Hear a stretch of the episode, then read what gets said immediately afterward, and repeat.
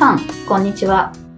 水田茂の売れっ子コーチポッドキャスト、毎月30万円を突破する方法、今週も始まりました。ナビゲーターの直美です。茂さん、よろしくお願いします。よろしくお願いします。いや、最近すごい寒くないですか？すっごい寒いですね。ね、あの、まあ、こんなこと言うと、雪国とかね、あの、北に住んでる人に怒られちゃうかもしれないですけど、いや、なんか東京に住んでても、ね、12月とかで氷点下になったりとか、まあ、まあ、雪がちょっとちらついたりもしましたけど、しかもすごい、その、なんだろう、それが1日とかじゃなくて、結構長い時間寒い時間がついてる気がして、冬ってこんな寒かったかなって思ってるんですよ。っていうのなんか、その、なんていうのかな、その寒さが増したというよりは、その、1月の、まあ、これ多分配信されるのが、それこそ一番寒いぐらいの時期の予定ですけど、1月の後半ぐらいの時期ってこれぐらいかなっていうのが、あれ、12月にもう来ちゃってるのかななんて思ってて、ね、あの、温暖化とか言ってますけど、いや、寒いなと思ってるんですよね。なんか雪もすごいね、今年降るの早かったし、あの、まあ、今日は、あの、雪国の話ですけど、冬、この寒さずっと続くと正直辛いなっていうか あの、沖縄に住みたいなと思っちゃうんですけど確かに。本当ですよね。うん、まあ夏が暑い時は冬ね、あの寒くなる傾向があるみたいな話も聞いたことありますけど、こっちの夏、まあいつも通り猛暑でしたけど、いつも通りな、ここ数年のいつも通りな気がしましたし、うん、なんでこんなに寒いって感じてるのか、それともこれはただ年のせいなのか、よくわかんないんですけど、いやー、今、今、願ってることは、は早く春が来てほしいなと いうことなんですけどね。そうですね。もうそれか一層もう雪の方に遊びに行っちゃうとか、もう雪を楽しみに行く。ね、う。ん、そうあの昔はそう、まあ、コーチング的に言うと、その変えられないものを変えようとしても仕方がなくて、自分のマインドとかを変えていくって話になっちゃうんですけど、昔はね、あの、寒さ苦手だけど、そのスノボが好きだったんで、しょっちゅう行ってて、それそれはそれで冬の楽しみだったんですけど、そういう意味での冬の楽しみって今持ってなくて、まあまあ子育てもあるので、雪国にポンと行くとかっていうのはね、簡単にはできなくなったんですけど、まあ冬だからでの楽しみをね、作るってもいいのかなとはね、思いますけど、まあそういう意味ではあれかな。温泉とかいいですかね。ああ、そうですね。えー、なんて、あの、考えながら耐え忍んでる今日この頃です。あの、まあ、そういう意味では確かに、あれですね。はい、早く暖かくなるっていうのもそうですけど、その自分で環境を作ったり、マインドを変えるっていうのを、そういうところでもやっていくと、もしかしたらもっと楽しい人生なのかもしれないですね。おー、さすがです。まあ今ちょっと思って、それをどこまで実行するかっていうのはありますけど、ああの、寒いのは、飛ばなきゃいけない部分はあるので、まあ、そういうことも考えながら、まあね、楽しく乗り切れたらなと思ってます。そうですね。はい。で、まあ、あの、ね、これ本題に入ろうかなと思いますけど、まあ今乗り切れたらなっていうお話をしましたけど、企業のその乗り切るべき企業に向けての最大のハードルって何だと思います？企業の最大のハードル？うーん。なんだろう。企業、一歩目？一歩目。一歩目。あまあ一歩目がどどこまでが一歩目かが分かんないですけどとにかく一番最初が一番ハードルが高い気がしてます。うん一番最初っていうのは企業を目指そうとする最初の一歩ってことですか？そうですねもう起業をすると、うん、起業の方向に転換するとかもうその道にするそっちの道に、あ、違うか、まあ、ふ副業しててもいいんですけど、最初。最初起業をする時が一番何をしていいかよくわかんなくて、自分でよくわかんないけど、とりあえずやってみるっていうそこの最初のハードルかな。はい。うんそうですよね。まあ、どの段階で見るかっていうのは人それぞれだと思うんですけど、どの段階においても、やっぱりこう、踏み出していくっていう部分がハードルになるんじゃないかなと思うんです。うんうん、で何かっていうと、その、例えば売り上げが上がるとかって、その、企業とは関係ないんですよね。ああ。これ言っちゃうとおかしなふうに聞こえるかもしれないんですけど、あの、売り上げが上がるかどうか考えずに思い切って起業しちゃう人もいるじゃないですか。はい。で、一方で、すでに副業として十分な収入を得てるのに、起業をするのが怖くて、一生会社勤めしてしまう人もいるんですよ。うん。副業としてやりたいんじゃなくて、できればそれを本業にしてやっていきたいんだけどっていう、あの、知り合いにも実は、副業で本業より稼いでるのに、いつかダメになってしまうかもしれない？そしたら、無一文になっちゃうっていう恐怖感があって、本業を辞められない人がいたんですよね。うん。いや、今はもうすでにかあの副業の方が稼いでるのにっていう感じなんですけど、で、本業の方は会社員だと、まあ、まあ少なくとも安定的に給料もらえるっていうふうにやっぱ思ってしまうので、うん、その、そっちにしがみついちゃうみたいなことなんですけど、要はその売り上げがとか、えっと、企業でやるその事業に対してどこまで進んだから起業できるとかっていうんじゃなくて、その勇気を持ってそこに踏み出す、その一歩が最大のハードルになると思うんですよ。うん、まあその、ある意味その繰り返しってことだと思うんですけど、その一歩を、こう、踏み出せないから、こう、起業ができないって人もいっぱいいるし、逆に自分はそういう意味で踏み出せた人ってことになるわけですけど、うん、踏み出せた側からすると、別になんてことないのになって思うわけなんですけど、うん、うん、で、えっと、その、踏み出せてない人から、やっぱり、ああ、すごいですねって言われることが結構クライアントさんとか、お会いした方から、まあ、まだね、会社勤めしてる方とかだったら、言われることが多くて、うん、いや、すごくないんですよってお話を今日はしたいなと思うんですけど。おはい。何をお話したいかっていうと、今日は昔話だけです、お話しするの。お昔話ですか、まあ、はい。いつもは偉そうなことを最後教訓めいて言いますけど、今日は、あの、ただ昔話をして終わります。のつもりで今はいますけど、えっ、と、何かっていうと、その踏み出すのが大事って今言いましたけど、踏み出すのがもう本当にできない人だったんですよ。自分は。あ、しげるさんが。はい。そう。で、えっと、まあ具体的にそれを考えたときにパッと思いついたのが、まあ二つで、あの、まあ一つは高校の時の部活、で、もう一つは大学の時のサークルなんですけど、はい。なんか似たような話なんですけどね。高校中学、高校とかで部活に入るときってどうやって入ります？えー、もう、大体決めといて、あ、これがやりたいなって、うん。うん、はい、うん、もう、入学前から大体決まってます。うん、決まってます、うん、はい。で、決め、決まってたとして、どうやってその後って入るのが普通ですかね？えー、どうやって入るのが、全然、なんか体験入部とか行って、うんうんうんうん、で、体験して、ではやっぱりこれで行こうと決めて、で、親にこの部活にするからっていうことを報告して、で、お願いしますと。はい。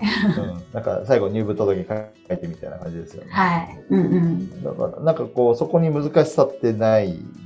はずじゃないですか。うんうん。はい。で、自分の場合も、あの、中学校野球部だったんです。うん、で、野球は大好きだったんですけど、中学の時にバスケにはまって、え野球、野球大好きなまま、野球よりもバスケの方が好きになったんです。はい。なので、高校入ったらバスケ部に入ろうともう決めてたんですよ。うんうん。だから、入るの簡単なはずなんですけど、で、まずその見学行ったり、まあ、体験入部的な感じで、あの、まあ、練習をこう見させてもらったりとかして、で、えっ、と、あとはもう、ね、ただ入部届にバスケ部、なんかどう書いたかわかんないけど、なんか書いて出せばいいだけじゃないですか。うんうん。なんですけど、あの、それが結構、バスケ部入りたいけど、なんかどどうしようかな、みたいな。入れないかもしれないみたいな、変な気持ちになって。はい。なぜか、ええーと、まあ、バスケ経験もないし、知り合いもある意味、まあ、いないかもしれないし、そこ、普通じゃないですか、でもそんなのって。はい。普通なんだけど、あなんか入るの怖いな、みたいな恐怖があったんですよね。うん。で、あの、もう入る気もない野球部にちょっと見学に行ったりして、で、野球部の先輩に声かけられたりして、あの、なんかこう、あ、どうしよう。でバスケ部入りたいけど、野球部入っちゃおうかな、みたいな気持ちに、わけわかんない気持ちになったりとかして、へー自分の中でか、要はその新しいバスケ部っていうとこに入るだけでもめちゃめちゃ勇気がいる行動で、なかなかこう、踏ん切りがつかなかったんです。決めてるのに。見る前から決めてるのに。で、別にそれに対して、あ、やっぱり嫌だって思うのがあったとかでもないんですよね。なのに、こう、嫌、嫌というか、なんかこう抵抗があって、で、最終的に入れたの理由があって、同じ中学の友達が、その友達はもともと中学の時部活もやってなかったし、スポーツやるような人じゃなかったんだけど、なんかバスケ部見学に行って興味持ったんだと思うんですよね。でなぜか、お前が入るなら俺も入るよって言ってくれたんですよ。謎なんだけど、未だに。で、結局、その友達が言ってくれたから入れたっていうのがあって、へえ、はい。本当になんかこう部活入るってこう、まあ多分こう、わかる人は分かってくれると思うんですけど、誰でもできることなのに、そこに対してものすごい勇気が必要だったっていうことなんですよね。うんうんうん。で、バスケ部で3年間過ごして、卒業しましたと。今度は大学ですよ。はい。で、やっぱりバスケが一番好きなんです。へえ、はい。大学行っても高校3年間やっても楽しすぎて、大学でまた今度はバスケ部じゃなくてバスケサークルですよね。うんうん。めっちゃ楽しそうじゃないですか。自分が好きなスポーツでサークルできるんだから。うん。バスケサークルに入りたかったんです。このバスケサークル入ろうと思ってたんです。はい。でも、バスケサークルってそこまで数多くないんですよ。わかると思ううんんですけど。うんまあ、でも、まあ、有名な、割と大きな大学だったので、で、サークル活動もすごい、えー活発な大学だったので、あの、バスケサークルも、まあ、それなりにあったはずなんです。うん。し、それなりにあったのはなんとなく認識してるんですけど、でも、あの、テニスサークルと比べると少ないんですよね。ああ、はいはい。うん。まあ、嘘か本当か、テニスサークル、私が行ってた大学300あるって言われてたんですよ。ええそんなにですか？すごい。はい。いや、それは本当かどうかわかんないんですけど、多分本気で数えたら100は間違いなかったと思うんですよ。へっていうぐらい多くて、あの、もちろんその多大とね、一緒にやるサークルがほとんどだと思いますけど、あの、そういうサークルが多いので、要はテニスサークルに入るのは出会いがめちゃめちゃあるので、勧誘してくるじゃないですか。え。うん。で勧誘されるレールに乗ればどっかには入れるわけですよ。はいはい。だから、あの、で、テニスは球技だし、まあ、興味はゼロではなかったし、うん。だけど、バスケサークルに入りたかったので、バスケ、バスケサークルを探して自分で、まあ、それこそ見学行くなり、やりたいって言えばいいだけですよね。うんうん。だだけなんですけど、結局、あの、バスケサークルになかなか出会うことがなくて、でなんかこう、たまたまこう、大量に渡されるんです、ビラって。あの、わかるかもしれないんですけど、大学入学式とか入学から何日かってすごいいっぱいビラを渡されるん。ですけど、それがだん。だん。減ってくるん。ですけど、その中にバスケサークルもあったりするん。ですけど、あまりにも大量に渡されるから、いつ渡されたかも覚えてないん。ですよね。はい。でそうなると、やっぱり自分から連絡を取って練習に行ったりとかしなきゃいけなかったりとか、その自分一人で行動しなきゃいけなくなるわけですよ。でもそん。なのは当たり前ですよね。まあ、そうですね。だけど、テニスサークルなんかは、こう、そこまでしなくてもよかったりするわけな。なんとなくこう、練習来ないとかいっぱい言われるから、それに乗っかるだけでいけちゃったりして、で、あの、やっぱり、あの、大学入って仲良くなった周りの人たちとかも、その、テニスサークルちょっと、興味ない人もとりあえず行ってみようかなみたいにやっぱりなるので、こう、顔出してみようかなみたいな人もいっぱいいたりして、それで結局、テニスサークルの練習とかに何回か行ったりして、まあ、いくつかのサークルを回ったりして、で、バスケサークルに出会わないかなって、こう、他力本願的なことをずっと考えてて。で、えっ、と、結局、まあ、バスケサークルに入らず、入りたかったのに入らず、テニスサークルに入ったんですよね。ええ 要は、バスケサークルにこう自分から行動して、えっ、と、入る一歩が踏み出せなかったってことなんですけど、はい。そんなことあるっていう思う人もいっぱいいると思うんですけど、自分にとってはそこがものすごいハードルだったんですよね、当時、大学の時。うんうんで、ね、要は単純に、えーバスケサークルを探して、もう探すことはいくらでもできたんです。その、ビラももらってるし、ね、いろんな情報もあったし、用意されてたし、だって、勧誘する側は入ってほしい人集めをしたいわけですから。うん。だから、ね、向こうから近づいてくれるタイミングがいっぱいあったのに、ね、で、見学行ったりすればよかったんですけど、それができずに、結局、うその、流れで乗っかっていったテニスサークルに入ったっていうのがあって、うん。まあ結構、まあそれは、そ自分の中では壮大なテーマだったんですけど、